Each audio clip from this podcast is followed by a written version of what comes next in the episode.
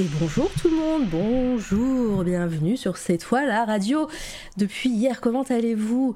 Euh, Déjà, je, vois qu'il y a beaucoup de monde hein, sur, le, sur chat. Merci à Litena pour ton raid, toujours là, toujours la première. Bonjour Minotop, Zang, euh, Métos, euh, qui est-ce que j'ai oublié? Sinabre, euh, qui a fait un raid aussi. Bonjour Sinabre et tout le monde, hein, bienvenue sur ce live.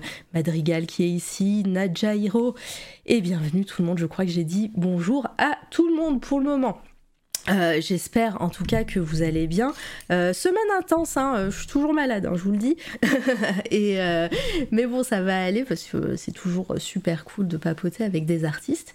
Et ce soir, ça fait des semaines que je vous le dis et je suis super heureuse de recevoir Jean-Luc Navette. Bonjour Jean-Luc, Bonjour Mara. comment tu vas? Eh ben ça va super bien, euh, très très bien. très très bien.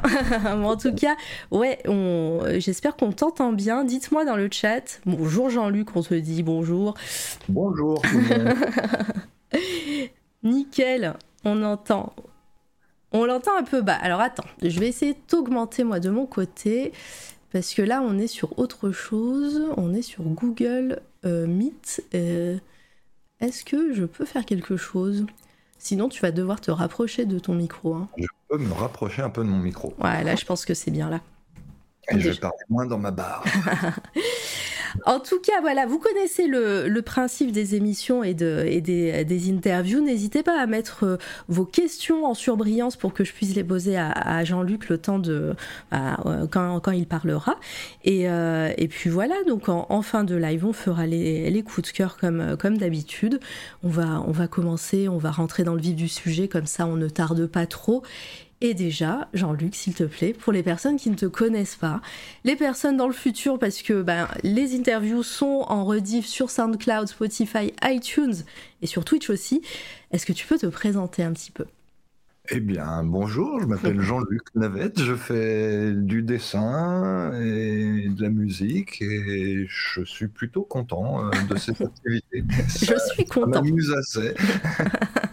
trop cool. Bon, ben, c'est- déjà, c'était déjà bien comme résumé.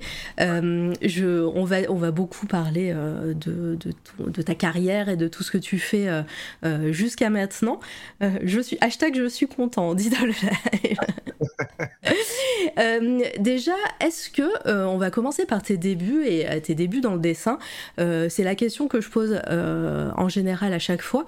Mais est-ce que tu, as, tu, tu étais un enfant qui dessinait et tu n'as n'as jamais arrêté ou alors ça a un peu venu sur le tas?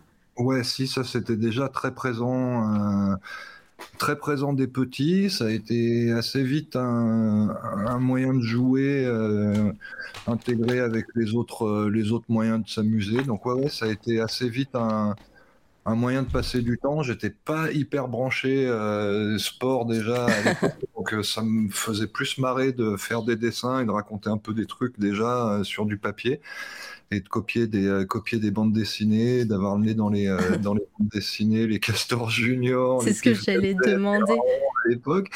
Mais euh, ouais, ouais, c'était déjà un truc qui m'éclatait bien plutôt que d'aller d'aller dehors. J'ai plutôt préféré déjà le côté un peu casanier de la chambre euh, où on joue plutôt que d'aller euh, en bas jouer avec les copains au foot. Ça me branchait. Euh, C'était cool aussi, hein, mais, mais c'est vrai que voilà, j'ai toujours eu ce truc-là déjà de, de m'amuser avec un papier et un crayon. Et puis euh, j'avais un, j'avais un tonton qui m'a donné un peu ce truc-là aussi, qui me dessinait des cow-boys euh, quand, on, quand j'étais au, au boulot avec lui, quand il, quand il me gardait un petit peu l'après-midi. Et ce truc-là de, de juste pouvoir s'amuser avec un papier, un crayon et puis de se raconter une histoire, ça m'a, ça m'a vraiment parlé assez vite. Ouais, ça... Donc, euh, merci à tonton Roger. Des dessins, c'est J'ai- c'est cool. Le tonton Roger, voilà, on lui fait un coucou de notre côté. Et euh, est-ce que, est-ce que bah, dès petit, tu, tu recopiais des BD, tu le disais, mais euh, est-ce que tu as, voulu euh, faire euh, euh, du dessin ton métier dès le début ou tu as Non, pris non, des cours pense pas. direct? Non, non, alors le, le dessin comme métier, euh, c'est venu super tard, même vraiment très très tard. Euh, Mhm. Au lycée quand, euh, quand un prof euh, d'espagnol euh, était, euh, c'était un sacré personnage. Et il m'avait dit, il m'avait dit, écoute, t'es nul, tu vas certainement pas avoir ton bac, certainement pas grâce au, grâce à l'espagnol. Donc ce que je te propose, c'est, c'est cool. Si tu veux continuer à faire des dessins dans le fond de la classe, c'est pas un problème. Par contre, essaye d'en faire un métier. Et moi, je Ah. genre, bah, qu'est-ce qu'il me raconte et faire un métier avec du dessin, mais ça me semblait complètement pas, pas probable. Et puis il m'a dit ouais, mais tu sais qu'il y a des écoles d'illustration, il y a des écoles de bande dessinée, tu peux, tu Ah oui. peux, tu peux en faire un métier. Et puis euh, c'est vrai qu'avant qu'on me le dise aussi bêtement, je m'étais pas dit euh, bah oui c'est vrai ça peut être un métier. Pour moi c'était juste euh, c'était plutôt un c'était plutôt le truc qu'on me reprochait euh, dans ma scolarité de faire des dessins plutôt que d'écouter en cours.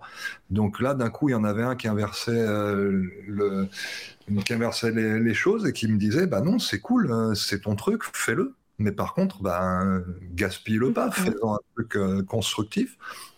Donc euh, voilà, il s'appelait Monsieur Cortada. Je ne sais pas s'il est toujours euh, avec nous, euh, s'il est toujours de ce monde, mais en tout cas, ça a été un super coup de au cul parce qu'il m'a vraiment, ouais, il m'a fait comprendre qu'en fait, tout simplement, je pouvais peut-être essayer d'aller dans cette Bah, voie. ouais, après, bah, il y avait une école de dessin qui qui était qui était ouverte déjà depuis quelques années à Lyon et qui qui de par chance venait s'installer quasiment euh, dans mon quartier. Donc d'un coup, il y avait ce truc-là de oh merde, putain.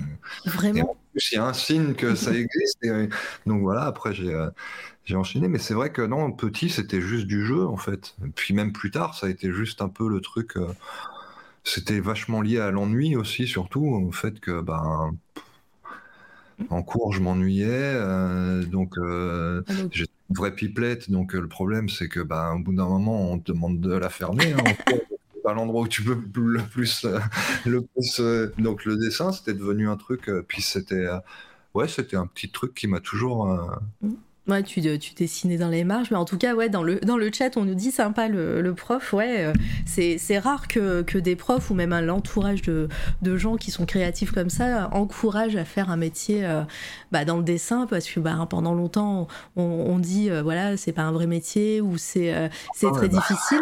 Et là, encore maintenant, je peux Oui. te le dire, c'est pas un vrai métier. mais là, mais que le prof te le dise par des mots simples, comme tu le dis, voilà, tu peux en Ouais, faire quelque chose. Puis sous une forme de deal aussi. Mm. C'était un espèce de truc de ok, je te fous la paix. Mais par, contre, euh, par contre, il faut que ça te serve à quelque chose, ce truc de. Ah ouais, euh, C'était, ouais, il y avait un espèce de rapport de confiance, puis ça allait plus loin parce qu'en plus, comme il savait que je faisais de la musique aussi, il m'a filé un coup de main avec un autre prof à organiser un festival dans le lycée en me disant, bah voilà, fais des trucs qui te. oh, Donc il m'a organiser un festival. On a pu, euh, j'ai rencontré un musicien euh, à ce festival-là avec euh, qui je fais toujours de la musique euh, 25 ans après. Donc, euh, donc ouais, ouais, non, c'était, euh, c'était cool d'avoir des, euh, bah, des gens qui comprennent que qu'un adolescent euh, qui s'ennuie, euh, c'est bien de lui trouver d'autres solutions que juste lui mettre la pression de, bah alors tu fais quoi l'année prochaine en, en, orientation? Bah, bah, je vais passer mon bac. Puis non, bah, finalement non.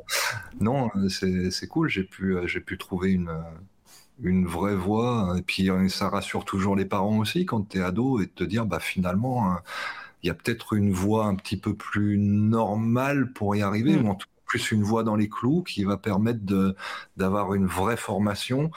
Et ce qui déjà, quand, t'es, euh, quand tes parents, je pense, ça les a pas super rassurés de se dire on va payer une école qui était en plus une école privée, donc euh, qui n'était pas donnée euh, Ouais. pour les. Euh, on va payer une école privée à notre gamin pour aller faire du dessin. Euh, euh, fallait, euh, parents, fallait de bons euh, arguments, quoi. ah non, mais ils m'ont fait, ils m'ont fait confiance, donc c'est cool parce que c'était pas du tout leur univers. euh, Le côté artistique, c'était pas, c'était pas leur univers, donc euh, c'est cool qu'ils m'aient fait confiance et puis qu'ils m'aient donné les moyens d'aller faire euh, cette école dans laquelle d'ailleurs je me suis emmerdé encore plus que je pensais. parce que, moi, je pensais que c'était un monde où j'arrivais, où j'allais avoir que des gens comme moi qui font Ouais. du et tout, et puis bah. pff, Bof. bo- bof. On va y venir. quand même, mais, euh, mais bof, c'était pas vraiment non plus euh, ma façon de voir le monde. Mais, euh, On, va- on va y venir. Mais tu disais que tu faisais de la musique, alors je t'ai pas demandé, mais c'est tu, joues d'un instrument, tu chantes, tu. euh, alors, j'ai chanté pendant des années dans un groupe qui s'appelle Blues Butcher Club. Mhm. Et puis maintenant, là, on est, on a remonté un projet qui s'appelle Goyokin où je, m'occupe toujours des voix, mais je chante plus. On est plus sur des trucs de. On raconte des histoires plus avec des histoires un petit peu plus euh, samplées, des choses. Euh, je m'inspire beaucoup de. Je refais des voix un petit peu comme, comme dans des vieux films. Ah. Voilà. Euh, on est dans un travail plus atmosphérique avec ce, avec ce projet-là, mais ouais, ouais, c'est. Goyokin, on a un bandcamp que tu dois pas voir. Ouais, bah, je vais le chercher. A surtout deux clips que tu peux trouver sur YouTube. Euh, Est-ce que tu peux me les plaire, s'il te plaît? Alors, euh, c'est euh, G. O Y O K I N et on a volé on a volé ce nom à, à Hideo Gosha c'est un film de samouraï ah des 60 un, splendide une splendide histoire de vengeance au départ, ça veut dire l'or du roi, voilà, l'or du shogun, pardon. Et donc on a, on avait fait ce projet, on a commencé, je crois, ce projet, c'était 96. Ah oui. Et puis on l'a laissé, euh, on l'a laissé euh, crever pendant euh, pas loin de 20 piges, et puis on a repris ce truc-là avec mon copain Tony Mowat, avec qui je fais de la musique justement depuis le lycée, depuis ce fameux ah, concert, ce fameux concert conseillé par mon, mon prof. Donc euh, voilà, Goyokin, et on a fait, euh, on a fait justement un des deux clips avec, euh, avec Paul, avec Paul Royaux que tu as interviewé il n'y a pas longtemps. On avait fait un clip ensemble d'animation que tu dois pouvoir trouver. Goyokin, c'était Secret Love, je crois, celui-là. Alors j'ai, hop, j'ai le YouTube. On va, je vais me faire une petite capture d'écran. Vous allez voir dans le chat. Hop, bougez pas. Hop, alors j'ai Blue Ghost Blues, et sinon je vais aller sur la. C'est le premier qu'on avait fait avec notre copain Charles Tardif, euh, qui est un. Ah, Secret Love. Et puis euh, un super copain euh, réalisateur de vidéos sur Lyon. Et puis on avait bossé le deuxième avec Paul aussi, un autre super copain, réalisateur de vidéos aussi. Et voilà, ça passe là en même temps. J'ai pas mis le son, mais, euh, le, clip passe comme ça, vous pouvez voir. Mais ça, vous, avez fait ce, ce clip euh, en stop motion ou un truc comme ça? Ouais, on avait tout fait, euh, tout fait en petit papier, en papier découpé. Donc le premier Blue Ghost Blues, on l'a vraiment fait en, en animation euh, papier, euh, silhouette papier. Et puis le deuxième, on a mixé un petit peu les deux. On a fait des, euh, des prises de vue stop motion et puis on a fait un petit peu d'animation aussi. Moi, j'avais préparé des, des scénettes en animation déjà de mon côté. Et puis après, on a tout filmé dans une maison, dans une maison de poupées qui a été customisée pour l'occasion. Et puis, euh, il devait y avoir un troisième, euh, un troisième opus qui, pour l'instant, est toujours pas fait, où on avait prévu de cramer la maison, mais pour l'instant, on n'a pas eu le courage. Vous n'avez pas eu le cœur à... pas encore. Euh. mais on, va, on, va, on va y venir. On va rester un peu en arrière et, sur tes, tes, débuts et tes études. tu disais que, avais, que tes parents t'ont payé une, une école privée à Lyon. C'était quelle école? Bon, c'était l'école Émile Cole. Ah, d'accord. Voilà, c'était euh, début des années 90. Ouais, c'était le, ça, elle venait d'ouvrir ou pas? Non, c'était déjà une petite. je crois que ça faisait déjà une petite dizaine d'années. Ah oui, donc c'est. On en a parlé de Émile Cole euh, il n'y a pas très longtemps avec. Euh, avec, euh, avec Florib, je crois, ou Jawa, je sais plus. en tout cas, avec un artiste qui a fait aussi l'école un peu euh, quelques années plus tard. Euh, et tu disais que tu t'étais ennuyé, mais pendant cette, ces années d'études, est-ce que tu as trouvé un petit peu les médiums, les, ta technique, de la ah technique, des choses qui t'ont plu? Peut-être des choses que tu, ne, que tu ne faisais pas à, l'époque, mais sinon, enfin, que, tu faisais, que tu fais plus, pardon, tout, aujourd'hui mais est-ce que, est que tu as euh, gardé des choses de ces années-là? Ah euh, J'ai gardé plein de choses. Hein. Ça a été euh, cinq, années, cinq années où on dessine toute la journée. Forcément, en étant entouré de copains qui dessinent, mm. forcément, on apprend plein de choses. Mais ouais, j'ai eu deux, deux gros deux gros déclics là-bas, ça a été déjà d'une euh, la rencontre avec Jean-Michel Nicolet, qui était un de nos professeurs et qui est toujours un de mes super amis. Euh, c'est devenu un ami, un mentor. Enfin, c'est vraiment quelqu'un de qui était toujours très présent dans ma vie euh, d'illustrateur et, d'adulte. Et, et, en fait, lui m'a appris à raconter des histoires. Donc lui, ça a été vraiment ce ce premier déclic de euh, l'illustration, ça sert à raconter des histoires. Et lui, c'est vraiment lui qui m'a donné ce truc-là et qui m'a surtout donné euh, l'appui euh, solide de pouvoir essayer d'être soi. Et c'était pas facile pour moi de coller avec avec les exigences de l'école. J'étais j'étais un adolescent plus que rebelle et j'avais besoin j'avais besoin j'avais des combats à mener avec l'illustration. J'étais j'avais plein de choses que je voulais. Euh, enfin, j'étais, euh, j'étais un vrai petit con. mais, mais justement, euh, Jean-Michel m'a appris à, bah, à, trouver un cadre, à pouvoir quand même répondre au sujet et quand même être soi en y allant sur des trucs même plus personnel et, et ouais, il m'a il m'a énormément aidé à l'époque et puis tout simplement à me rendre compte que que lui était passé par le même parcours, que que lui c'était un, un, illustrateur que j'admirais et en fait les questions que je me posais en tant qu'adolescent, il se les posait toujours en tant qu'artiste confirmé. Donc ça en fait ça a été aussi un truc qui m'a dit qui m'a rassuré en me disant bon ben c'est euh, c'est un vrai métier euh, plaisir qui va pouvoir durer longtemps et lui il m'a il m'a, il m'a donné un déclic incroyable un matin où j'avais le, le cafard, j'arrivais pas à trouver mon style, je galérais, c'était, ça faisait des mois que je galérais. Et je lui ai demandé quand est-ce que vous, vous avez eu ce sentiment que vous aviez trouvé votre truc, que c'était, ça y est, que vous nous aviez qu'à, qu'à continuer? Et en fait, il s'est marré. il s'est marré. Il a, on avait le droit de fumer encore à l'époque dans les salles de cours, donc il a tiré sur sa pipe. et, il s'est marré et il me dit, mon pauvre, si c'est une, une réponse à cette question que tu veux, tu l'auras jamais parce que toute ta vie tu vas te remettre en question sur ton style et ton style tu vas jamais le trouver, c'est lui qui va te trouver. Et alors là, quand il m'a dit ça, c'était un truc. Et, c'est vrai que bah, encore maintenant, on, discute super souvent euh, de, travail ensemble, et quand on discute de nos, de nos boulots qui sont sur la table à dessin, et eh ben il a encore ces mêmes questions qu'on se pose euh, depuis l'adolescence de est-ce que euh, mon dessin il vaut le coup? Est-ce que cette fois-ci euh, j'ai réussi à faire ce que je voulais? Est-ce que ça et en même temps, toujours cette fraîcheur d'aller chercher quelque chose de nouveau, de se remettre en question sur un truc et toujours prendre du plaisir à le faire. Et donc lui, ça a été vraiment un déclic. Et l'autre grande personne, grand personnage de l'école, ça a été Roland Andrieux, qui m'a donné un jour une plume dans les mains une plume et, un, et, euh, et, de langue de Chine. Et alors lui, cet après-midi-là, ça a été, c'était un cours de modèle vivant où je galérais tout le temps en cours de modèle vivant. Je, c'était pas mon truc, j'y arrivais pas.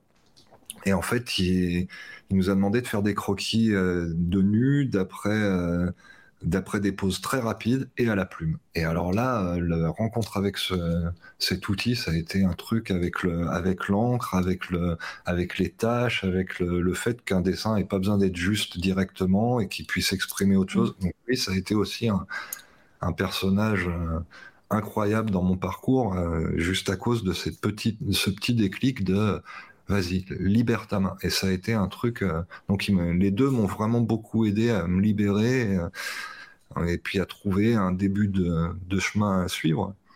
Et, le, et dès le début, ça a été euh, le noir et blanc? Alors, non, j'ai bossé énormément en couleur pendant des années. Mais par contre, le premier, effectivement, gros, gros bah, grosse rencontre avec, euh, avec un geste qui, qui, me ressemble, ça a été justement avec la plume et l'encre. Et donc après, ça, a été assez, euh, assez logique de continuer dans, ces, euh, dans cette direction-là. Mais non, pendant des années, je bossais en couleur. Je faisais de la peinture acrylique, j'adorais ça en plus. Et puis ça a été, à l'inverse, ça a été quand je suis venu au tatou, où d'un coup, là, la couleur dans mes tatouages, je trouvais que ça portait pas grand chose et surtout ça, ça commençait avec ma façon de dessiner, ça commençait à enlever de la lisibilité. Et je trouvais, euh, j'ai eu, j'ai fait quelques tatouages au début ou des trucs assez perso où je me disais ah putain ça c'est cool, c'est excitant et puis d'un coup, une fois vu le, travail fini, je me suis dit ah merde, ça fait quand même deux trois fois que j'ai l'impression que l'étape noir et blanc elle était plus efficace. Et donc après ça a été un ça a été logique d'enlever la couleur si elle m'aidait pas à raconter quelque chose. Si la couleur c'était juste euh, du coloriage, euh, c'est inutile. ça, enlève de la lisibilité. Par contre, si la couleur elle exprime quelque chose, là, Pardon, je suis malade. Ça va aller. Bois un coup. C'est bon, j'ai ma bouteille. pas fait ton petit grog là. Non, il faudrait, c'est vrai, j'ai pas fait de grog. Euh, et donc, euh, Émile Cole euh, se passe. Euh, est-ce que tu finis ton cursus là-bas ou est-ce que tu as Oh, trouvé ouais, une nouvelle vocation? J'ai même réussi à avoir mon Bravo. diplôme. Donc, grâce à Jean-Michel. Une petite anecdote, euh, petite anecdote, c'est qu'à l'époque, j'avais déjà préparé euh, quelques trucs et j'avais déjà prévu de commencer à faire du tatouage. Et, euh, et le directeur de l'époque euh, considérait que c'était une très mauvaise idée d'avoir un élève qui sorte de son école et qui se mette au tatouage parce que le tatouage pour lui était un moyen de, de dénigrer le travail de dessinateur et que c'était pas un art.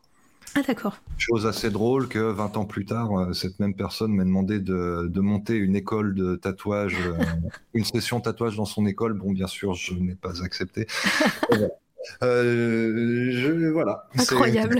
Voilà. Donc c'est grâce à Jean-Michel qui s'est battu bec et ongle pour, euh, pour que j'aie mon diplôme parce Mhm. qu'il estimait que oui, j'étais illustrateur. Donc euh, grâce à lui, je l'ai eu. Voilà, c'était un, un long combat de. Apparemment, mon, la délibération, les délibérations de mon diplôme ont été un long combat à cause de ça, parce que je risquais de salir l'image euh, de l'illustration en faisant du tatouage. Donc c'était assez, drôle de se dire que voilà. Mais c'était sans vouloir jeter la pierre, hein, sans, euh, c'est juste, euh, c'est juste une, une façon de penser qui était très présente dans les années 90 encore. hein. Donc Mm. euh, moi, je suis sorti de l'école en 99. Et euh, vouloir faire du tatouage en 99, bon bah c'était euh, c'est normal, c'était euh, le fossé des générations. Là, j'étais face à quelqu'un qui n'avait pas les bonnes les bonnes références et qui, selon les références que lui avait, effectivement, il voyait pas ça d'un bon œil de se dire qu'un élève allait faire allait se- utiliser les connaissances du dessin pour aller faire du tatouage. bon bah voilà. Et, et justement, Finalement, c'est peut-être pas trop planté. Hein. ça va, t'as t'as eu le nez l'air fin. même ça a l'air d'être quand même devenu un truc euh, où les gens ont l'impression quand même que c'est. J'ai l'impression hein, que c'est quand même du dessin. Oui, ça va, ça va. ça va. Peut-être de la merde. Non, mais, non, mais c'est bon. Enfin, en tout cas, moi, je le merci crois. Si t'es là, c'est que c'est bon. Jean-Michel Nicolet d'avoir euh, défendu bec et ongle euh, le- ce jeune. Ce jeune euh, rebelle qui Impertinent. voulait faire du tatouage, ce jeune impertinent qui voulait faire du tatouage. En tout cas, voilà, tu as eu ton. euh, on fait un poil dans. On, on fait un poll dans le chat. Un, un sondage. euh, Bah non, c'est. c'est- Non, non, euh, c'est, je le dis, c'est de, la, c'est de l'illustration, c'est important. Alors, je suis, je suis myope, hein, je vois rien. Euh, et donc, ouais, tu. Déjà, donc, pendant tes études, tu avais en tête de, de partir dans le tatouage. Euh, comment, comment ça se passe à l'époque? Parce que tu le dis, t'es dans les, c'est dans les années 90. Euh, euh, le, le monde du tatouage, on- il est pas très connu peut-être à cette époque. Il n'y a pas Internet non plus pour, euh, pour lancer, euh, euh, voilà, pour, pour les réseaux sociaux, etc. Comment, euh, comment tu rentres dans ce milieu-là et, co- et comment ça se passe à tes débuts? Mm, Par le biais du rock, par le biais de, Ah, de la musique? ouais, par Ouais. le biais de la scène musicale. Euh, j'ai eu la chance d'avoir euh, 15-16 ans en pleine période grunge, donc Ah ouais. c'était juste euh, incroyable parce qu'il y a tout qui se libérait, tous les, euh, les, cultures, les cultures alternatives commençaient à, à exploser et à avoir enfin, euh, enfin un- une audience. Donc en fait, ce qui était euh, c'était assez fou parce que le tatouage est venu en même temps, euh, en même temps que, que toute cette scène. Il y avait déjà des, euh, il y avait déjà énormément de, groupes euh, de, de rock où, euh, où on voyait des tatouages, mais c'était, on était encore vraiment dans le truc de dur. Et puis, euh, et puis là, il y a, y a toute cette vague des années 90 euh, où, où le tatouage devient, devient plus, plus présent. plus présent sur les pochettes de disques, plus présent sur, sur les scènes de concert ou dans le public. Et puis, bah, moi, ça me, c'était quelque chose qui m'avait déjà un petit peu euh, marqué petit, d'avoir croisé des gens tatoués, mais je m'étais pas dit, tiens, un jour, ça sera mon monde. Mm. Alors qu'avec le rock, d'un coup, il y avait ce truc-là. De... Et puis, ça faisait peur. C'était de, c'était encore une fois, c'était un truc de, c'était un truc de jeune rebelle. C'était un truc, euh, moi, de pouvoir, euh, de faire un, un gros doigt d'honneur à la société en me disant ouais, moi aussi j'ai envie d'être un rebelle, moi aussi j'ai envie rocker. Et puis voilà, c'était tout le milieu punk, punk rock qui m'a, qui m'a amené à à trouver que c'était chouette de voir des euh, déjà de croiser des tatouages. C'était cool d'en croiser. Après, je, je lisais beaucoup de presse rock et il y avait quelques tatouages qui passaient, notamment grâce au magazine Rage à l'époque, qui était euh, je voudrais pas dire de conneries, mais il me semble que c'était, c'est maintenant ceux qui font le magazine New Noise. Il me semble que c'est cette même équipe qui faisait Rage à l'époque. Et c'était, euh, voilà, ça parlait des musiques alternatives en, tout genre, et puis il y avait eu des, articles même sur du tatouage à l'époque dans ce magazine, donc ouais, c'était euh, c'était euh, c'était nouveau pour moi. bah ouais, non, normal.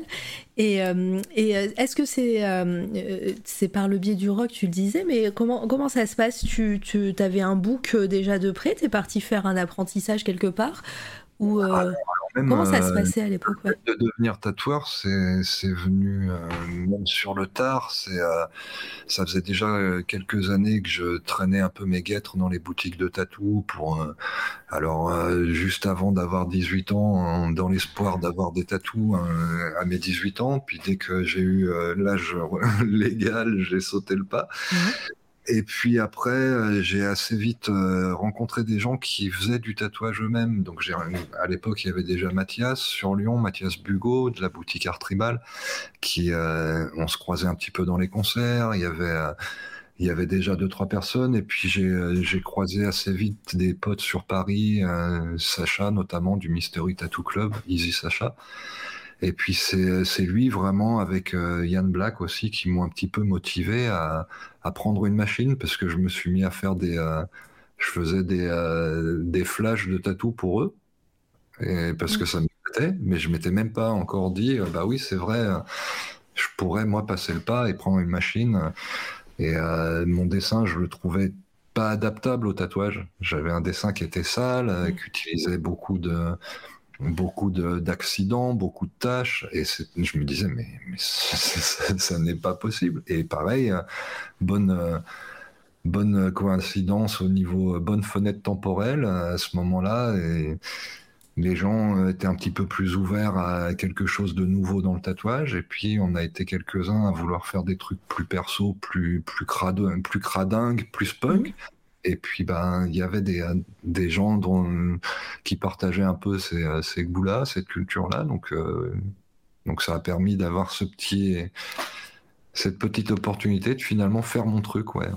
À l'époque, c'était même pas envisageable de pouvoir faire mon propre style en tatouage. Je me disais, si déjà je peux faire des tatouages, ça serait tellement donc les premières années, j'étais tellement content de faire des trucs, euh, des classiques du tatou, et, en, les, en les interprétant le moins possible. Euh, c'était cool déjà de pouvoir faire un, un dessin sur la peau de quelqu'un, c'était cool.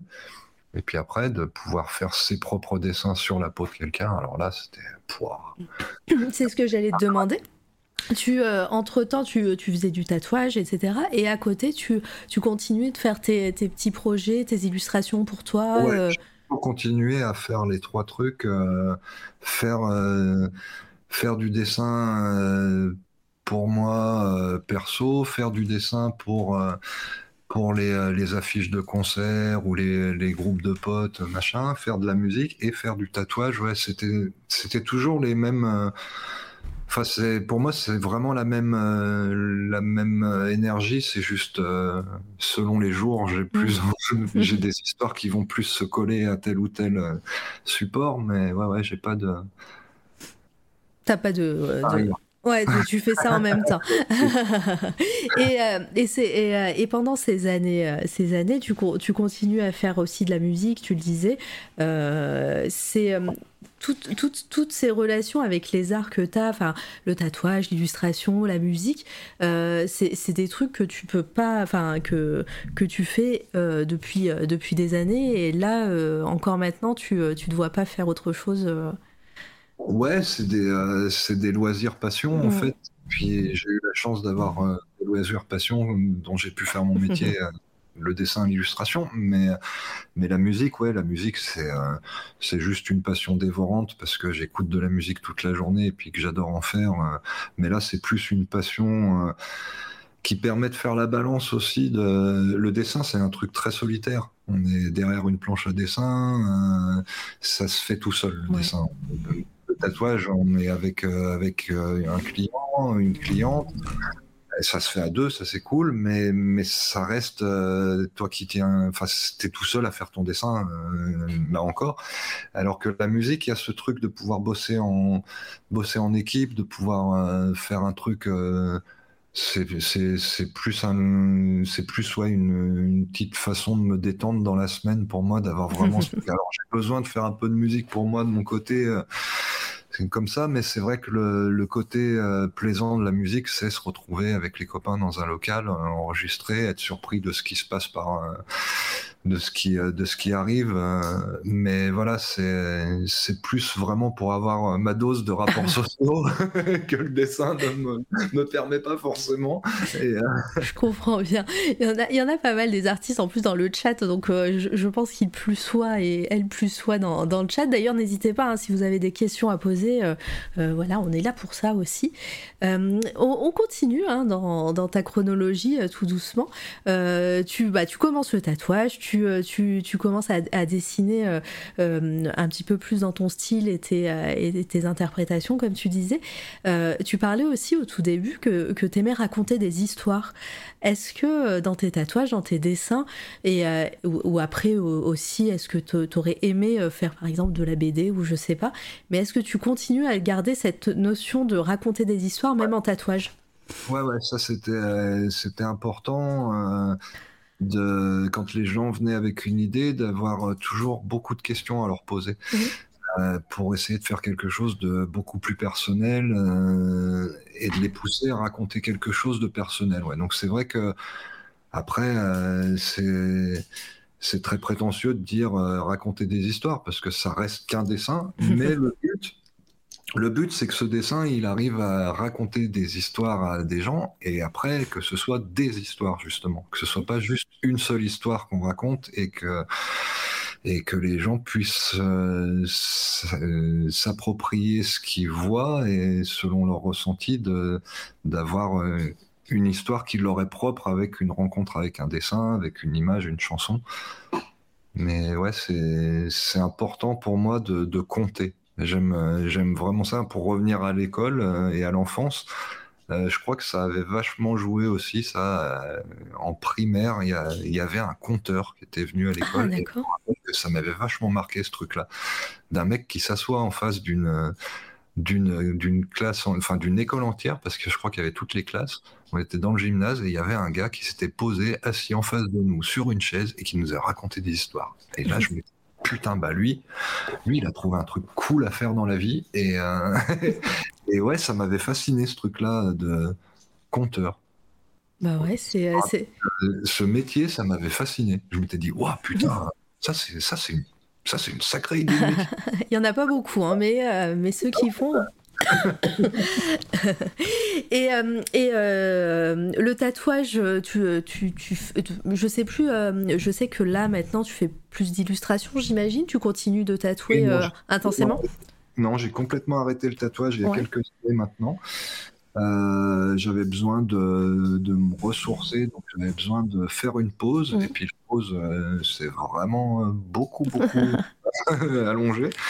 Euh, mais pour l'instant, ouais, je, justement, euh, j'étais dans un souci de raconter des histoires. Je commençais à avoir peur de de soit raconter euh, peur de raconter la même histoire un peu trop souvent ou alors peur de commencer à raconter mes histoires sur les gens et c'est pas ça qui est cool en mmh. tant que tatoueur ce qui est bien en tant que tatoueur c'est d'arriver à raconter les histoires des gens ouais. avec notre euh, notre technique mais euh, voilà donc j'avais j'avais besoin de me, me, retrouver prendre des nouveaux risques d'aller ailleurs et puis l'illustration j'avais des euh, des frustrations que je voulais euh, éliminer.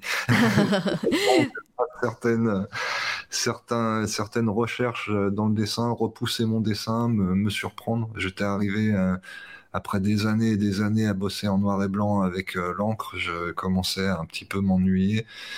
Et donc voilà, c'est fait en parallèle le tatouage et le, dessin. Il y a eu un moment de fallait changer. il fallait. Donc j'ai repris les carnets de croquis et puis je me suis remis au crayon pour trouver, trouver un nouveau, une nouvelle approche du dessin. Voilà, nouveau souffle, nouvelles, nouvelles histoires à raconter. On, garde le, le, côté. Le euh, ouais, le fil rouge, c'est bien. Et on garde le côté euh, carnet de dessin. J'ai une question juste après. Mais euh, alors, je ne sais pas quand est-ce dans ta chronologie ça arrivé, mais je sais que tu as travaillé aussi pour la presse. Tu as fait des illustrations pour, pour Le Monde, etc. Régulièrement pour, pour la presse, ouais. Et euh, bah, euh, c'est un, autre métier, ça. quelles sont les différences euh, presque que tu as retrouvées avec bah, l'illustration où tu racontes peut-être tes histoires et là où tu dois illustrer un événement ou, ou un article de presse? Là, encore une fois, c'est ce que m'ont appris des gens comme Jean-Michel Nicolet ou Andrieux à l'école, c'était mmh. que une fois qu'on a une méthode de, travail, on peut l'appliquer à peu près à tout. Donc après, euh, après ouais, c'est juste un exercice qui change. Et moi, je sais que dès que j'ai des, euh, des missions pour le monde, c'est assez marrant parce que c'est euh, il y a un côté très très retour à l'école justement de, de l'étude de texte. De alors quand j'ai la chance d'avoir les articles qui sont déjà déjà rédigés avant avant euh, le dessin, ça c'est super, mais sinon j'ai un petit brief du, du journaliste qui m'explique mhm. de, quoi ça va parler. Et puis si j'ai les articles, là c'est super parce que c'est vraiment euh, comme à l'école où là tu fais du, de, de, l'analyse de texte. Stabilo, tu soulignes, et puis là, ah bah tiens, il y a telle, telle phrase qui, qui, euh, qui, te donne une idée, machin. Et puis, non, c'est très plaisant. Moi, ça me fait des récréations un peu quand je bosse pour eux, parce qu'il y a, il y a ce côté euh, illustration euh, à l'ancienne aussi euh, de, de, presse qui est, qui est un autre support que ce que j'ai l'habitude de faire avec le poster ou le, le poster de concert ou la, pochette de disque. Et ouais, c'est c'est un support qui me permet d'avoir un petit peu plus de, de fun. Alors après, il y a des il y a des sujets sur lesquels euh, j'ai bossé où là, il n'y a pas de place pour le fun du tout. Mais, euh, mais la plupart du temps, quand je fais les séries d'été avec eux, euh, c'est toujours des, des histoires, des images un peu plus cartoon. Donc moi, ça me, fait, ça me, fait, toujours assez marrer. C'est drôle parce que tu disais ça fait retour à l'école, études de thèse et tout, alors que depuis tout à l'heure tu nous dis que l'école ça te faisait chier et que t'aimais pas ça. Ouais, mais il y, avait quand, il y avait quand même des trucs qui m'éclataient à l'école quand même. Non, mais en plus, surtout, c'était très drôle parce que c'était euh, c'était toujours l'exemple euh, que nous donnaient euh, les profs en nous disant ouais, mais le jour où vous allez bosser pour un magazine comme Le Monde, vous allez pas faire ci, vous allez pas.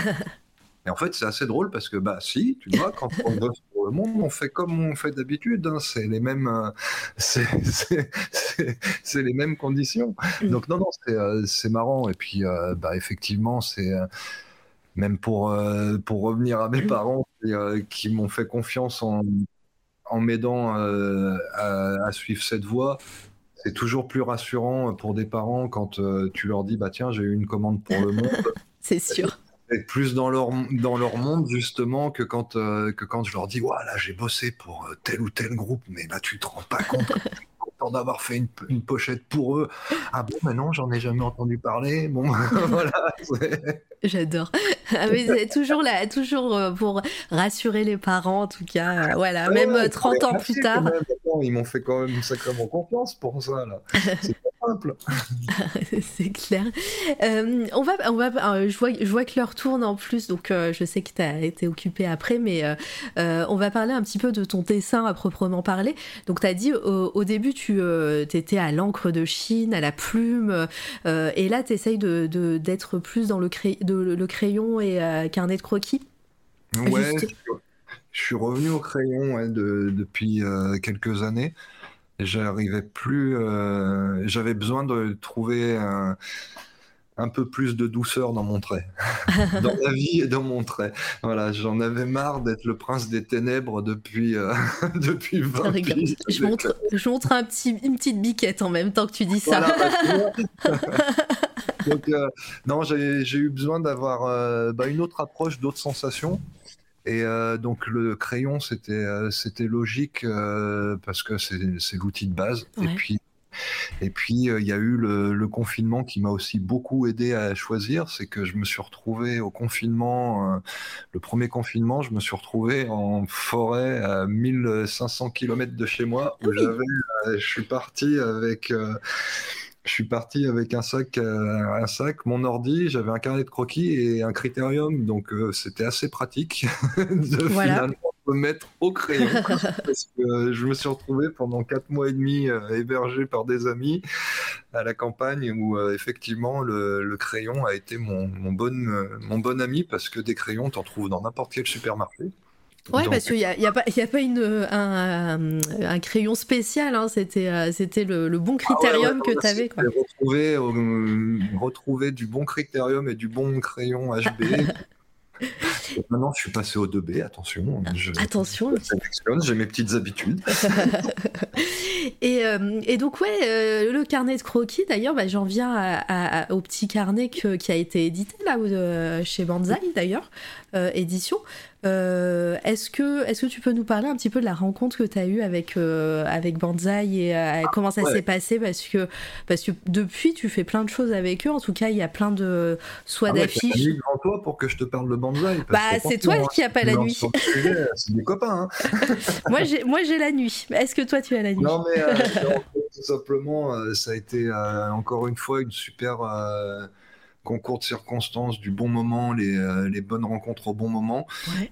Euh, moi, je venais de me casser la gueule euh, joliment personnellement depuis quelques mois, et puis j'avais besoin en plus de de me, de me refaire une santé euh, graphique et euh, donc j'avais commencé à dessiner dans mes carnets, ça faisait euh, un an ou deux que je dessinais dans, dans mes carnets. Et puis quand on s'est croisé avec Banzai, on a fait une expo ensemble. Euh, L'expo, ça s'est passé à merveille. Et puis on a abordé le sujet de mes carnets où il me disait mais euh, ces carnets tu vas en faire quoi? Et je lui disais ben ces carnets c'est c'est des carnets de recherche pour euh, pour essayer de trouver un nouveau truc quoi. Et, et lui il me dit mais non mais attention euh, ça euh, ça c'est peut-être intéressant de le voir aussi de voir cette démarche de de, de, de recherche, de, de quelque chose qui, qui arrive au fur et à mesure des pages. Donc euh, je me suis dit, allez, pourquoi pas hein. pourquoi pas Et puis il me dit, allez, vas-y, viens, on, on en cause, tu, tu viens le, le week-end, on en cause, et puis on voit ce qu'on peut en faire. Euh, amène tes carnets, et puis on voit ce qu'on peut en faire. Et puis bah, à la fin du week-end, on avait passé un super week-end, et le bouquin était terminé. Donc, euh, donc c'était cool. C'était, euh, moi, j'avais besoin de reprendre confiance en moi aussi avec tout ça. Donc, ça a été un truc, ça a été, ça a été une super rencontre et amicale et professionnelle parce qu'il y avait, je pense pas euh, que j'aurais forcément eu euh, l'idée de le sortir ce carnet. Pour moi, c'était plus une étape de travail.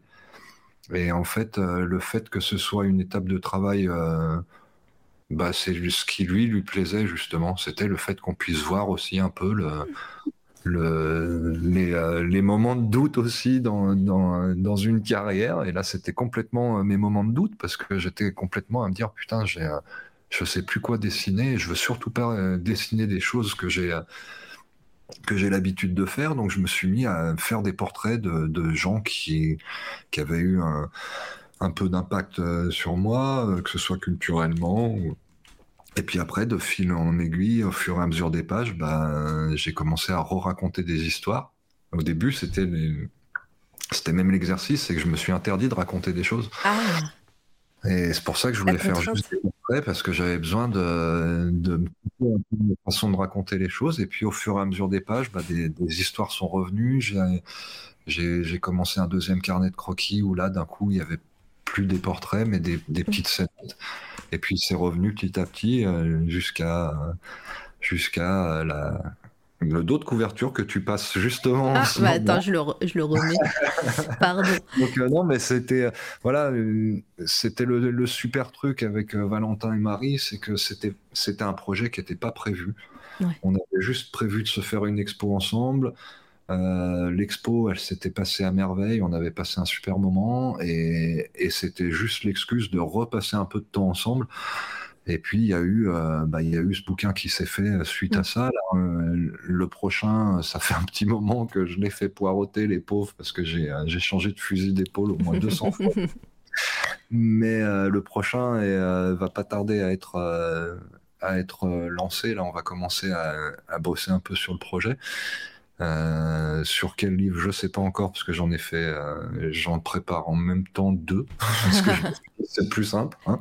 J'avais deux, deux, trucs qui collaient pas forcément ensemble, donc autant faire deux projets différents.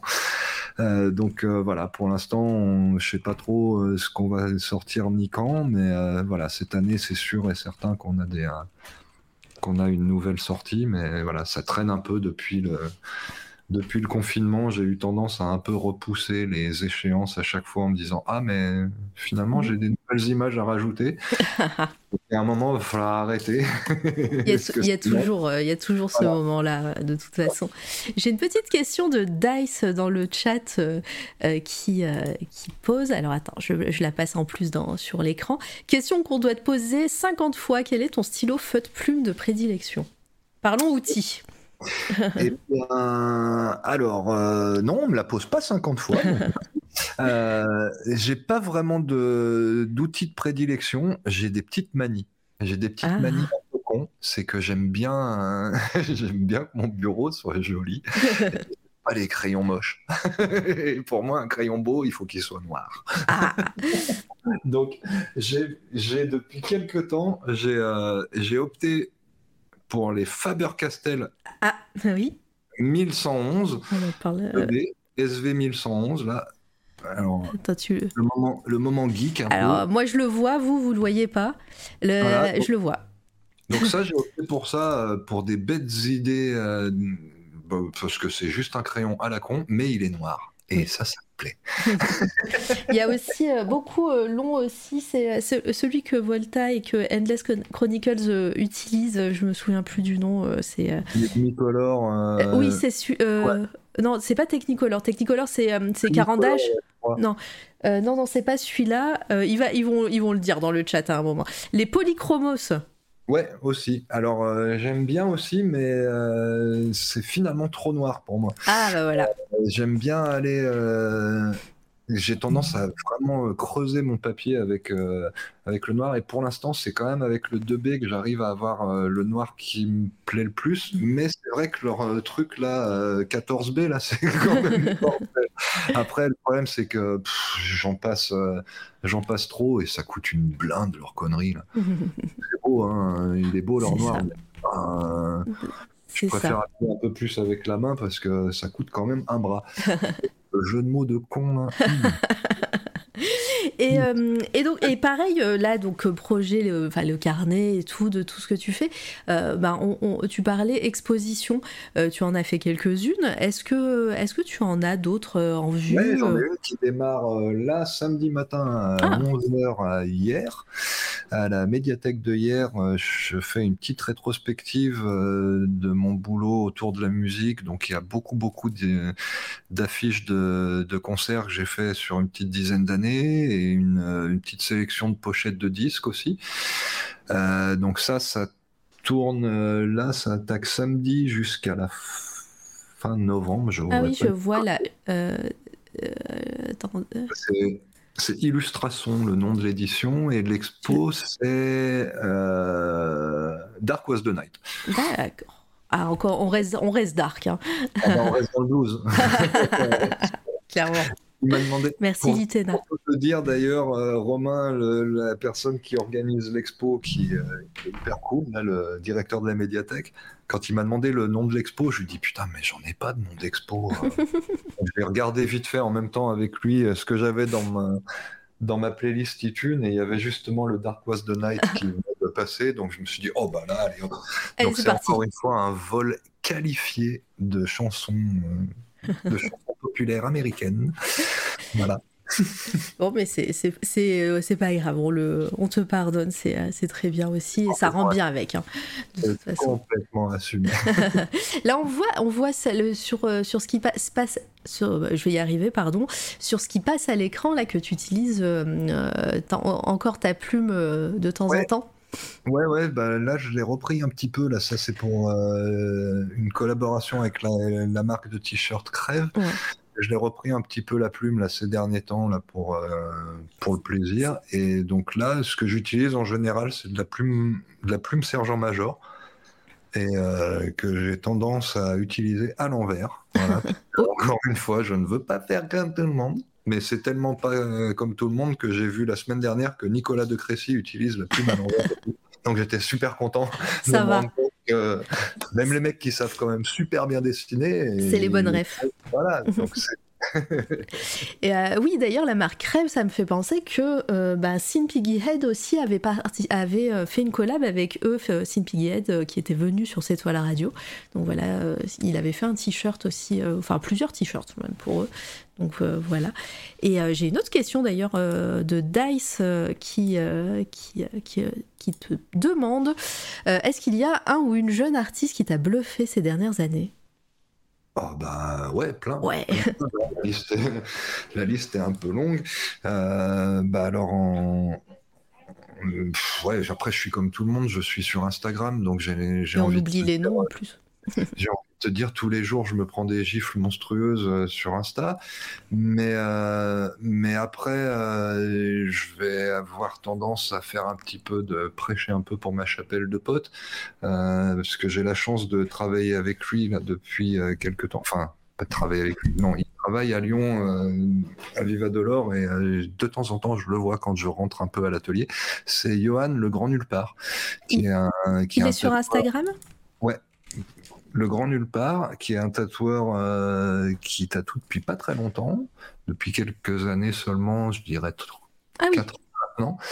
Et, euh, et voilà, on a, on a bien accroché. euh, ça faisait un petit moment que je suivais son boulot, et puis il s'est avéré qu'il cherchait une boutique où bosser. Donc, euh, ma collègue Audrey Padven m'avait pro- proposé euh, de bosser avec lui. Et donc euh, voilà, donc là, il a rejoint l'équipe et c'est vraiment cool. C'est euh, Ah c'est. c'est Audrey Padven et puis Johan qui, euh, qui tiennent la boutique euh, Viva Dolor à Lyon maintenant, l'atelier que j'avais. Et puis euh, c'est eux qui euh, c'est eux qui font euh, qui, qui redonnent vie à, à et qui, euh, qui prennent soin de mes petits fantômes. Bah d'ailleurs, euh, en, parlant de tout ça, mais quels sont tes, tes projets un petit peu? Est-ce que, est-ce que le tatouage, euh, bah voilà, c'est encore. euh, Tu disais, t'as as dit pause, hein, t'as pas dit euh, j'ai arrêté vraiment. Ouais, mais euh, pause quand ça fait quelques années. Maintenant, il y a un moment où il faut se rendre à l'évidence que, je pense que c'est derrière moi. Et puis surtout que le tatouage, maintenant, il y a tellement de gens qui font des trucs, qui font des trucs super cool euh, que voilà, je, je me sens moins d'avoir euh, vraiment besoin de me dire, ouais putain merde, euh, là il faut le faire parce que je sais pas qui, euh, qui va pouvoir le faire. Là, euh, là il y a, il y a tellement de gens qui font des trucs super que. Et puis maintenant, je suis, je me suis, j'ai, j'ai plus envie de me faire tatouer à nouveau parce que je, je tatoue plus. Donc j'ai un peu plus de temps pour m'y intéresser. Et c'est vrai que quand euh, j'étais la tête euh, dedans toute la journée, je m'y intéressais plus vraiment à ce qui se faisait autour. Ouais. Et euh, c'est pas que je m'y intéressais pas, mais je j'allais pas après une journée de boulot euh, forcément avec plaisir regarder des trucs de tatou. Alors que là maintenant, vu que c'est complètement plus mon univers, c'est un, un Tu vrai t'y plaisir. intéresses. Et puis découvrir à quel point en fait c'est euh, ouais ça, ça a été renouvelé quoi. Il y a c'est chouette. Ouais, je, co- je comprends. Donc là, ouais, ta vie, c'est l'illustration, les, les expos, les commandes. Tu prends, tu prends des commandes euh, en général euh, de, de particuliers ou tu travailles plus avec des marques ou des, enfin des marques, des, des groupes ou des. euh, Il n'y a pas vraiment de règles, c'est un peu euh, tout, au- toujours au coup de cœur. De... Ouais, ouais, non, il n'y a pas vraiment de règles. Ça m'arrive de prendre effectivement des, euh, des commandes de particuliers quand ça, bah, quand je peux répondre à la commande justement et que, et que ça colle avec, euh, avec ma façon de bosser. Mais ouais, ouais, c'est, euh, j'aime bien que mes semaines se, se ressemblent pas trop en fait. Excuse-moi, je suis complètement hypnotisé. Je vois que tu mettais en même temps la vidéo de. Pardon, je l'ai enlevé du coup parce que je me suis dit, ça y est, elle, est, elle est repartie. Moi aussi, j'étais hypnotisée et en fait, elle est repartie à zéro. On repart, sur, on, repart chez toi. Il y a Johan, là, euh, on parlait tout à l'heure des. Euh, des, euh, des, artistes et puis donc là c'est plus le tatouage mais après en, en artiste, en artiste plus lié au dessin sur papier, bah, tu vois, derrière moi, il y a une, il y a une peinture, ah un, un, fusain de, de, Rebecca Tollens, qui est une Pardon, est-ce que tu peux répéter? Je t'entends pas. Rebecca Tollens, une personne que j'ai découvert à, Art Factory l'année dernière en faisant mon expo. Mhm. Euh, d'ailleurs, on parlait des expos tout à l'heure. Euh, il y en a une qui arrive pour le mois de mai de l'année prochaine à Art ah. Factory. je peux l'annoncer en, en exclu. En, en exclu. on va se faire une solo show là-bas qui va être pas mal du tout. Il me laisse euh, la galerie complète, là, euh, les quatre étages de la galerie, donc c'est un bon boulot, mais ça va être vraiment chouette.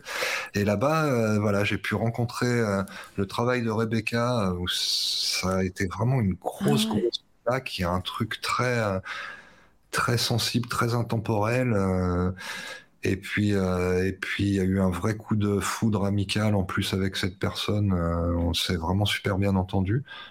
Euh, donc voilà, ça, ça a été une des artistes qui m'a vraiment vraiment bluffé cette année. Il y a eu, bah, grâce à, à l'expo chez Art Factory aussi, j'ai pu rencontrer ouais des tonnes des tonnes d'artistes là qui m'ont vraiment bluffé, des gens voilà, des, euh, bah, des gens comme Rebecca, des gens comme euh, Maya McCallum, euh, avec qui j'avais fait l'expo justement, Amandine Urruti, qui, que j'étais déjà un, ultra fan, mais en plus de rencontrer la personne, c'est bah, cool de se rendre compte que les gens dont t'aimes le travail sont en plus des gens chouettes.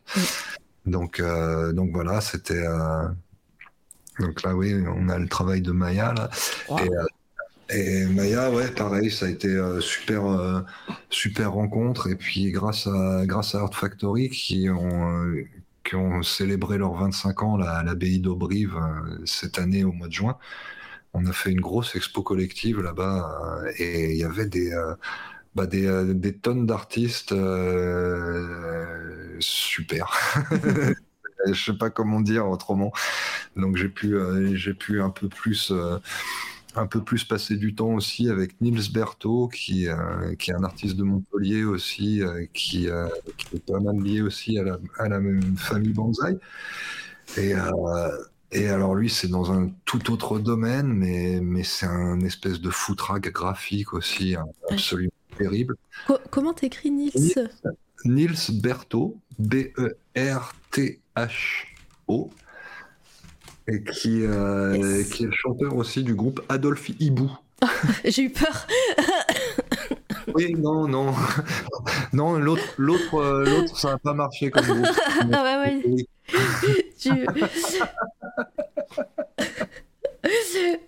Je me suis dit pardon. non, non. pas celui-là. Euh, d'accord. Et euh... ouais, illustrateur plus dans la, plus dans la famille. Euh, euh, des enfants du dernier cri, je dirais. J'espère qu'il le prendra pas mal. Je pense que c'est euh, c'est un compliment dans ma mm. bouche, hein, Nils. Euh, mais voilà, c'est c'est un super dessinateur avec avec une recherche du du cradingue qui est qui est super et qui est pas si simple de faire mm. du vrai cradingue fin. Et, et c'est un vrai lourd fin, et j'adore ça. donc, en plus, personne n'est super. Donc voilà, ça a été, ça a été les, les, récents coups de cœur. C'était, euh, c'était avec eux, ouais, où vraiment, euh, euh, il y a. Je voudrais pas dire de conneries, je crois que l'expo est peut-être terminée, mais il y a pareil l'expo de Marie-Pierre Brunel en ce moment chez, chez Art Factory. Enfin voilà, après Art Factory, c'est pareil, je suis pas très, je suis pas très euh, objectif. C'est un petit peu comme avec Banzai. Euh, c'est un gros coup de cœur euh, amical, familial. Donc, donc voilà, je ne saurais que conseiller d'aller d'aller checker un peu leur programmation et d'y aller les yeux fermés. Quand ils organisent une expo, ça va vous plaire. Sinon, c'est que vous avez de la merde dans les yeux. Voilà. ça c'est dit. Il l'a dit. Et euh, dans, dans, le chat, alors je reviens un petit peu en arrière. Euh, quand, quand, quand, tu parlais tatouage, il y a Anna Damour qui dit il reste toujours un peu dans les salons de tatouage. Dans tout ce que j'ai vu, dans tous les salons euh, qu'elle a vus, il y a toujours des œuvres et des livres de Jean-Luc Navette. Voilà, tu, tu fais partie beaucoup de voilà des euh, des, des euh, j'allais dire des meubles mais je sais pas si c'est euh, si c'est bien bah, vu comme ça. non parce que ça me fait très plaisir qu'elle aborde le sujet parce que comme ça ça va pouvoir me permettre de, de remercier. C'est un truc qui me fait toujours autant halluciner. Mais oui.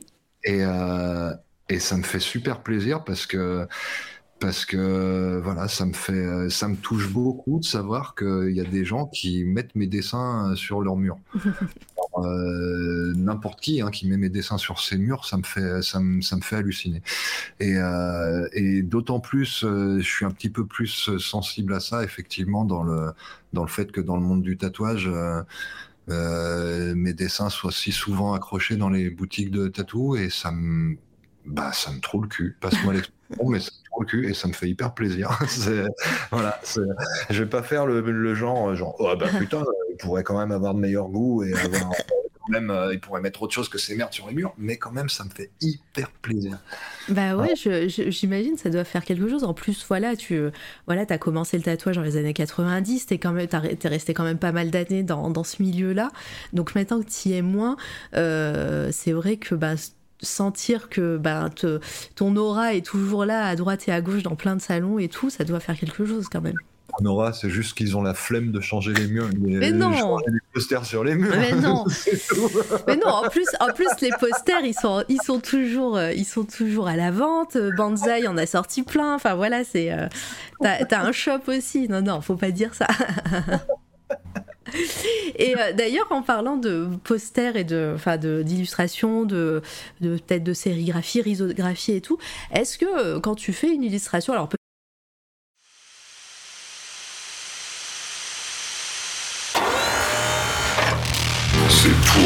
la radio.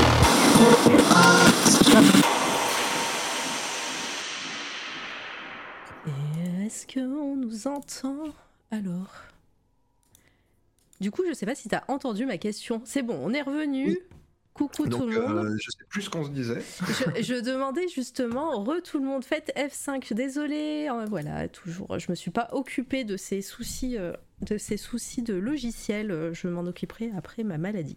Voilà, quand j'aurai plus de temps. Et euh, je, te demandais justement si tes illustrations, tu les pensais ou, euh, ou quand tu les faisais, tu les pensais à, quand elles seront imprimées en mode poster, en, sérigraphie, en, grand, parce que bah, je sais pas en, en, quelle taille tu travailles en général, si elles sont agrandies ou pas. Mais est-ce que est-ce que c'est quelque chose avec lesquels tu euh, tu, voilà, tu, tu penses euh, quand tu fais tes dessins? Ouais, maintenant j'essaye de plus penser en amont euh, ce genre de soucis pour plus avoir de soucis techniques. mais après, ça dépend. Quand je fais mes, illustrations pour moi, généralement, je me choisis un format pour une série. Mmh. C'est rare que je fasse une illustration juste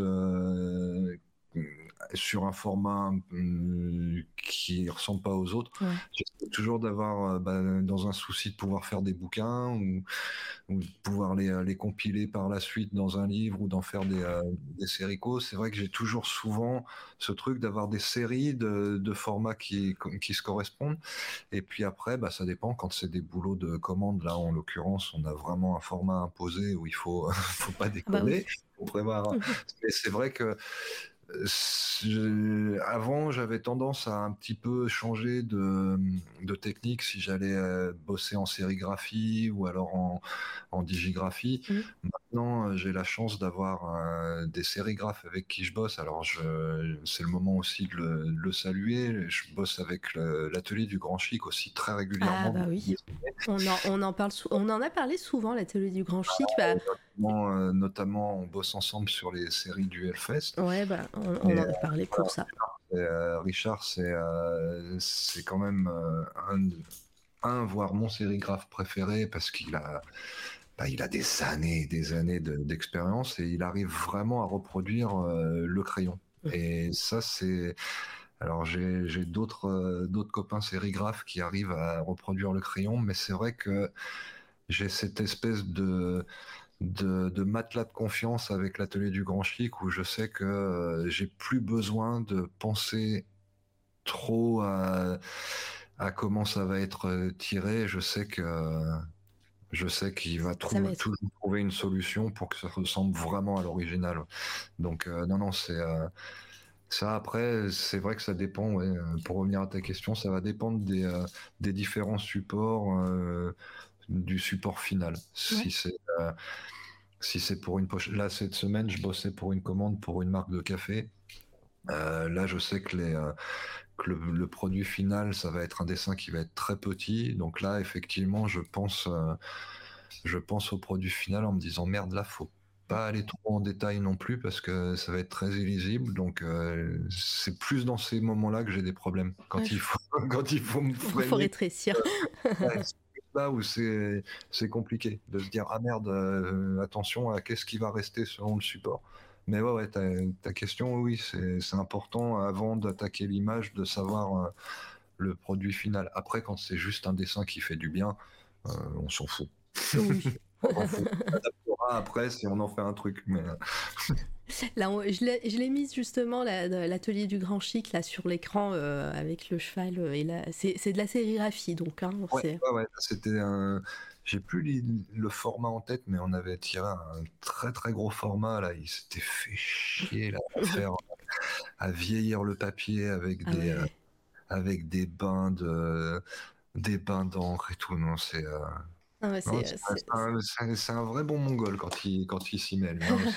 bon, en tout cas, on en avait on en avait parlé parce que j'avais reçu aussi les hein, au cas où. Euh, on, oui. pas.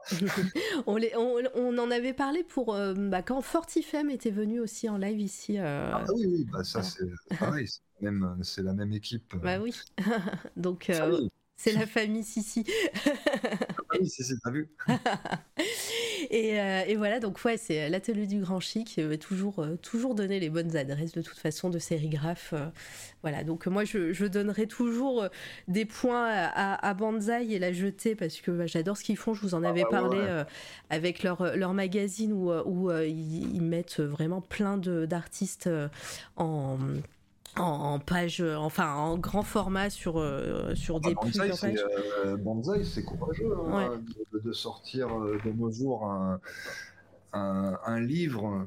Un livre magazine hmm. qui, qui peut garder aussi la fraîcheur et la puissance du fanzine, c'est c'est bravo. Hein, c'est exactement. Et, et puis, euh, et puis après euh, aussi, c'est surtout d'arriver à rester euh, pertinent et de, de, trouver à chaque numéro des trucs qui, des trucs qui, qui, valent le coup, qui fassent pas non plus trop bordélique, parce que c'est aussi le, c'est aussi le piège quand tu, quand tu fais des, des, des, livres de recueil comme ça, faut arriver à avoir un truc qui s'y tienne. Mm. Et, euh, et, ça là-dessus, chapeau bas. Et puis, euh, bah, on revient à, quand je te disais que Valentin, c'est un sacré personnage, il y a aussi ce truc-là où on voit qu'il faut qu'il y ait de l'amusement. Hum. Et, euh, et chaque numéro est différent. Il y a un petit, euh, il y a un petit cadeau qui est fait au lecteur en plus. C'est, et il y a vraiment ce truc-là que j'aime chez eux. C'est ce truc de, bah allez, on, on peut faire un, bouquin normal ou on peut aussi faire un bouquin avec un petit truc en plus, euh, mm. comme, quand tu, comme, quand tu achètes un disque et puis que tu es content d'avoir ton petit sticker quand tu as acheté ton disque ou le petit parce que juste, euh, bon, bah, j'ai acheté un disque, mais il y a un petit truc en plus. bah là, euh, tu vois, tu, tu, dis bien, parce que je suis sur la, page euh, de, du petit carnet là, que, que tu as édité chez eux. Et voilà, pour, vous pouvez l'acheter et vous avez en cadeau un petit bundle avec un pins, des petites trois risographies. Et enfin voilà, c'est toujours appréciable. Hein. Ouais, puis c'est.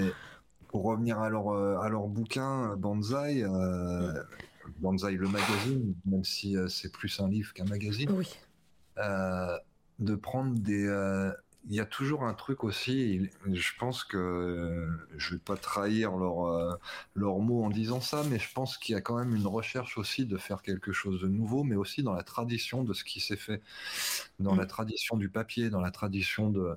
Et euh, il y a quelques numéros, il, il avait retrouvé. Ses, je, je me rappelle plus le nom de ce papier, qui est ce vieux papier un peu huilé qu'on utilisait dans dans l'alimentation. Donc il y a plein de choses comme ça qui sont du plaisir, euh, du plaisir d'esthète et du plaisir, euh, à mon avis, complètement égoïste de se faire plaisir d'abord mm. avec un, chouette truc et puis et puis de se dire que ben ça va toucher les gens d'avoir un, un, truc un petit peu plus un petit peu plus fait avec amour. Ah c'est clair. Il euh, y a Anaël qui me demande, qui demande du coup si tu es vers Montpellier, euh, donc non. non, non, hélas, comme je disais tout à l'heure, Amara, euh, non, non, moi je vis en Allemagne. J'ai ma famille et mes amis à Lyon, euh, donc je redescends régulièrement à Lyon, mais non, non, Montpellier, hélas, euh, je n'y vis pas. je, je n'y suis même pas retourné depuis très très longtemps, bien trop longtemps. Et quand j'y retourne, c'est uniquement pour saluer mes amis de la jetée. Euh, non, non, c'est non, non, c'est j'y suis en partie parce que parce que mon éditeur est de Montpellier, mais non, non, je je ne vis pas du tout à Montpellier. Mais c'est une bien belle ville. Hein, il est beaucoup plus au nord, il fait beaucoup plus froid là où je suis. Clairement. Euh, est-ce que vous avez encore des questions dans le chat? Sinon, euh, est-ce que toi, Jean-Luc, tu as encore des coups de cœur? Tu nous as parlé de pas mal d'artistes. Euh, est-ce que coup de cœur, euh, ça serait dommage de ne pas en parler parce que tu es sur la, la, page Insta et en haut, l'affiche bleue avec. Ah, bah voilà. Remonte, remonte, encore, remonte, ah, remonte, remonte. Magnifique. Il y, a un petit, y, a un petit, y a un petit décalage. plus haut, plus haut, madame, plus haut. Donc voilà, le 23 novembre, il y a Théo Charaf qui a fait un concert à la, à la, chapelle de la Trinité à Lyon, qui sera le dernier concert de sa tournée, euh, qui est euh, là, c'est pareil, c'est un coup de cœur. Euh, coup de cœur amical, familial, musical, tout. En fait, c'est un humain que j'aime éperdument et et en fait il fait il fait une musique qui est juste incroyable et donc voilà c'est c'est un copain avec qui euh, on faisait de la musique un petit peu ensemble et puis euh, et puis voilà maintenant il fait son euh, il fait son chemin et c'est juste magnifique ce qu'il fait. Donc allez jeter une oreille.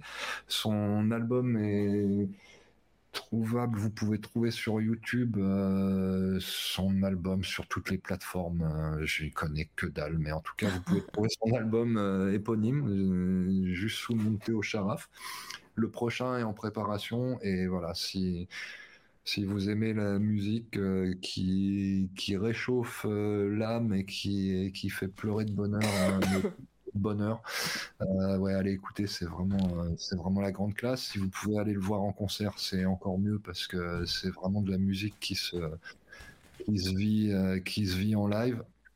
Et c'est voilà, c'est une rencontre musicale et humaine très très importante dans ma vie. Donc euh, voilà, c'est euh, c'est euh, voilà si n'hésitez pas à aller regarder aussi le travail de Pat Venn ma collègue et, et, amie avec qui j'ai partagé dix ans de ma vie voilà. Pat Venn. Nous, nous, sommes amis et donc voilà n'hésitez pas à aller voir c'est juste incroyable. C'est voilà c'est c'est du, du tatouage à l'ancienne, mais pas du tout à l'ancienne.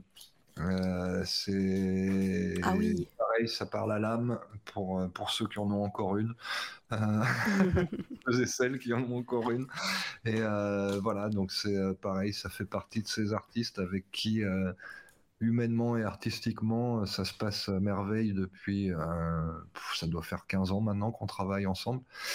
Donc ouais, ouais, ça c'est toujours autant le bonheur de et de voir son travail et de pouvoir euh, compter aussi sur son avis euh, sur mon propre travail parce que c'est important d'avoir des gens aussi euh, proches de nous qui sont capables de bah de d'être honnêtes avec nous quand il faut. Et voilà c'est la c'est la, la, valeur des vrais amis et des artistes qu'on admire Trop. Bah moi c'est des belles euh, découvertes. Moi j'ai j'ai follow et vous dans le chat, euh, n'hésitez pas également.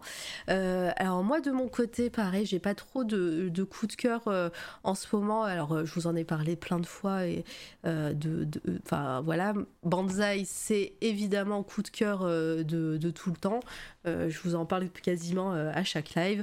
Donc n'hésitez pas à aller voir leur shop et à voir leur leur Insta puisque voilà, moi j'adore ce qu'ils font. J'ai euh, pas mal de leurs euh, magazines et tout, donc euh, je, je, sais pas combien j'en ai. Attends, oh, mais ils sont loin. Je le... Mais j'en ai plein. et c'est grâce à eux que j'ai découvert la relure suisse et vous savez mon amour pour cette relure. voilà. Ouais, comme on parle de bonsaï, je peux pas m'empêcher de leur glisser un petit bisou et surtout bah de souhaiter une très très très très belle venue en ce monde à la petite Jeanne. Voilà. Oh, c'est trop mignon. Bah, on va en faire un clip. Tu connais pas Twitch, on peut faire, euh, on peut prendre juste des petits morceaux. voilà, euh, je sais pas si euh, j'aurais pas dû le dire parce que c'est peut-être personnel, mais voilà, c'est des gens que j'aime et en fait, voilà, je souhaite la bienvenue à la petite Jeanne. Voilà, bah, bienvenue à elle. trop mignon. C'est trop mignon. Mais en tout cas, bah, si vous si vous n'avez pas de questions dans le chat, Mike Mignola. Ah oui, c'est vrai qu'on parle beaucoup de Mike Mignola. Je sais pas si tu es adepte de, bande ah, bah, dessinée. bien sûr. Ah, bah, voilà. Mike Mignola, euh, tout à l'heure, je disais que euh, il faut aller à la galerie Art Factory si on a, sinon on a de la merde dans les yeux. bah, Mike Mignola, euh, ça serait difficile de dire quoi que ce soit de. bah voilà, c'est bon c'est un grand, un grand de ce monde. Oui, oui complètement. Mais c'est, en fait, c'est le petit fil rouge qu'on a aussi sur les lives, c'est qu'on dit toujours un mot. Euh, enfin, c'est, un artiste qui revient souvent euh, dans les coups de cœur et, euh, et voilà. Je préférais quand même Frank Miller à l'époque. Ah ouais, tu préférais Frank Miller? Bah ouais, il, il, rajoutait pas pas autant de couleurs par-dessus. bah oui. En plus, je dis de la merde parce qu'il faisait plein de boulot en couleur aussi, Frank Miller. C'est vrai. bah après, en plus, Mike Mignola, ses couleurs c'est, viennent de son coloriste, euh, de, euh, surtout, parce qu'il travaille, il travaille en noir et blanc, euh, Mike Mignola. Ah, hein. c'est pas les couleurs. en tout cas, bah, si vous n'avez pas de questions dans le chat, merci infiniment, Jean-Luc. Ah, merci à toi, merci à vous nous avoir écoutés. J'espère qu'on n'a pas dit trop de la merde. Ah bah, c'est non. Euh, c'était bien rigolo. Voilà. Ah, Donc, euh, merci aussi pour cette, euh, ce premier, cette première rencontre avec Twitch. Ah bah oui, c'était, c'était ta première fois avec Twitch. Trop bien. J'ai mon, neveu, qui a pas fini de se foutre de ma gueule parce que je suis un homme du futur. Voilà, complètement. Non, quand tu auras créé un compte sur Twitch et que tu auras follow des gens, là, tu pourras dire que tu es, dans le futur. bon, ça va être plus compliqué. on te dit bienvenue sur Twitch. Merci pour l'interview. Merci beaucoup. en tout cas, mais merci à vous dans le chat. Évidemment, on va aller faire un raid euh, pour euh, aller soutenir quelqu'un qui, euh, qui est en train de faire un live. On va aller voir Doctrice qui, qui nous raid souvent. elle est en train de parler de body horror sur, son, sur son live. Elle fait un podcast sur body horror et le fantastique, je crois. Donc, on va, je vous, vous lance chez elle. Euh, des live dessins de navettes, ça serait cool. Mais bon, voilà, après. Eh oh. ben, on prend rendez-vous. Voilà, je te donnerai les tips. Je te donnerai les tips, t'inquiète. en tout cas, merci et coucou Opus, coucou toutes les personnes à, qui je n'ai pas dit bonjour pendant ce live. Euh, évidemment, euh, on finit avec la petite image de, du chant des monstres qui est toujours en, financement participatif sur Ulule. Euh, recueil de nouvelles illustrées de Tom Azzuri et de Thomas. Je t'ai fait un mix de Paul Arzuri et de Tom Euh, voilà, c'est trop cool. Il reste encore une vingtaine de jours. Euh, c'est presque, c'est presque financé. Allez, allez euh, partager la bonne parole. En tout cas, voilà, nous on se retrouve la semaine prochaine. Je recevrai Oligraphe qui est graphiste, illustratrice, et le lendemain Sideword qui fait, qui est auteur et qui fabrique lui-même ses bouquins. Voilà, ça va être trop cool. Gros bisous tout le monde et merci encore pour ce live. Merci à toi Jean-Luc. Gros bisous, merci à toi, à bientôt.